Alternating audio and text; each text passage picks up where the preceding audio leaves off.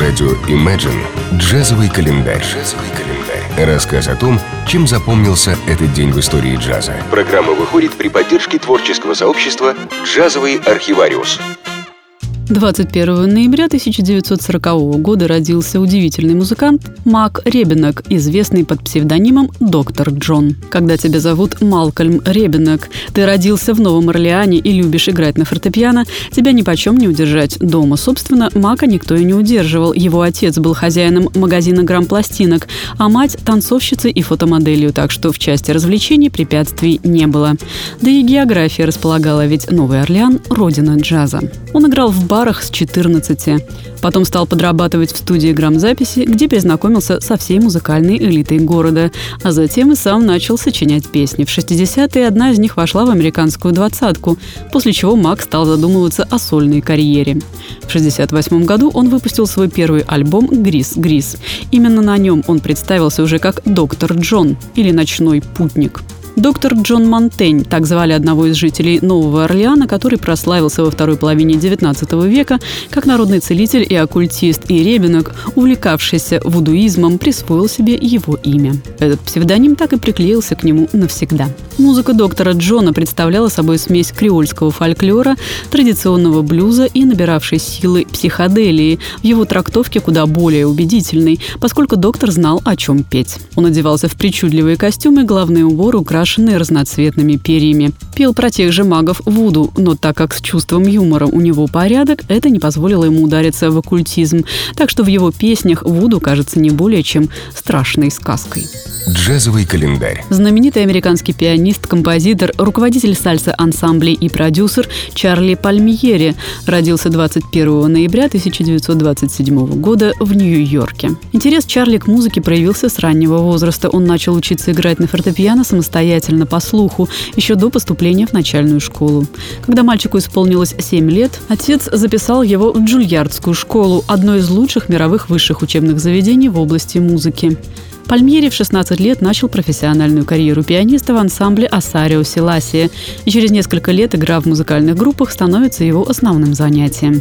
Первой записью с его участием стала песня «Севала Румба» в составе ансамбля Рафаэля Муниса. В октябре 1947 года Тито Пуэнте услышал игру Чарли Пальмьери и был настолько впечатлен ею, что пригласил его играть в своем оркестре в клубе Копа Кабана. Это сотрудничество продолжалось 6 лет. Позже Чарли стал музыкальным директором телевизионного шоу «Мир Тита Пуэнте». Кроме того, Пальмьери нашел свое второе призвание как историк латиноамериканской музыки и культуры и преподавал эти дисциплины в различных учебных заведениях. Чарли Пальмьери был одним из столпов латиноамериканской музыки.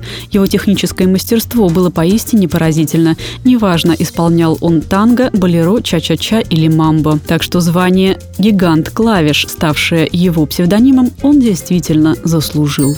Джазовый календарь. Легендарный тенор-саксофонист Колман Хок Хокинс родился 21 ноября 1904 года в городе Сент-Джозефе, штата Миссури. Надо отметить, что саксофон был в ходу еще с 40-х годов 19 столетия и более полувека оставался непременным атрибутом марширующих оркестров. Однако стоило ему попасть в руки джазовых музыкантов, и он преобразился и зазвучал пьяняще и соблазнительно. Никто не сделал для этой трансформации так много, как Коулман Хокинс. Он успел поездить по стране, поиграть в цирках Шапито и провинциальных театрах, прежде чем в 1923 году его 18-летнего парня услышал и сразу пригласил свой оркестр Флетчер Хендерсон. В этом оркестре Хокинс провел более 10 лет. Вдохновляясь тем, как играл на трубе Армстронг, а Луи без сомнения повлиял на музыкальную выразительность и фразировку Колмана, он превратил тенор-саксофон в солирующий инструмент. Его отличало очень мужественное звучание. Оно оставляло ощущение полноты и мощи, но без излишнего напора и вибрато. До него тенор-саксофон был инструментом водевильного клоуна, и никто не исполнял на нем серьезной музыки.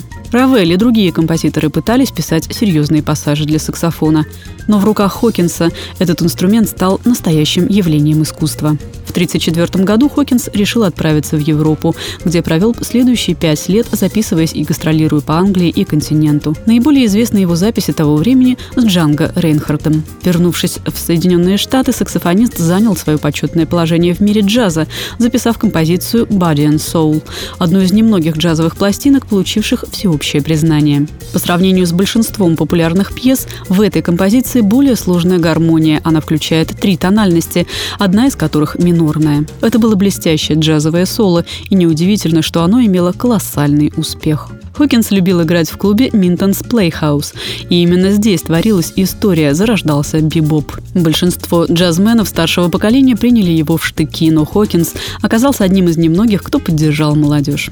Возможно, причина была в том, что его всегда отличал интерес к гармонии. Кроме того, к тому времени он уже более 20 лет находился в числе лучших музыкантов джаза, и не в его характере было плестись в хвосте. Первые записи Бопа были сделаны в 1944 году ансамблем под управлением Колмана Хокинса, в который входили Дизи Гелеспи, Макс Роуч и саксофонист Лео Паркер. Все они были связаны с новой музыкой, но во время записи они держались в рамках свинга, сопровождая игру Хокинса. Именно он, как никто другой, овладел структурой аккорда. Отойдя от мелодии, он обратился к внутреннему строению каждого аккорда и к тому, что можно из него извлечь. Это избавляло от необходимости постоянно контролировать мелодическую линию, позволяло добавлять звуки к аккордам или изменять их по формальным законам гармонии, а не по слуховым ощущениям. Хокинс так много хотел сказать с помощью гармонии, что вынужден был до предела насыщать свою музыку. В его соло нет пауз и пустых мест, на учете каждый миг. Ощущение стремительности, напора характерно для его стиля. Музыка как бы рвется вперед, сильная и решительная. Джазовый календарь на радио Imagine. Чем запомнился этот день в истории джаза, читайте на странице творческого сообщества «Джазовый архивариус» ВКонтакте. Послушаем в исполнении Колмана Хокинса легендарный стандарт «Body and Soul».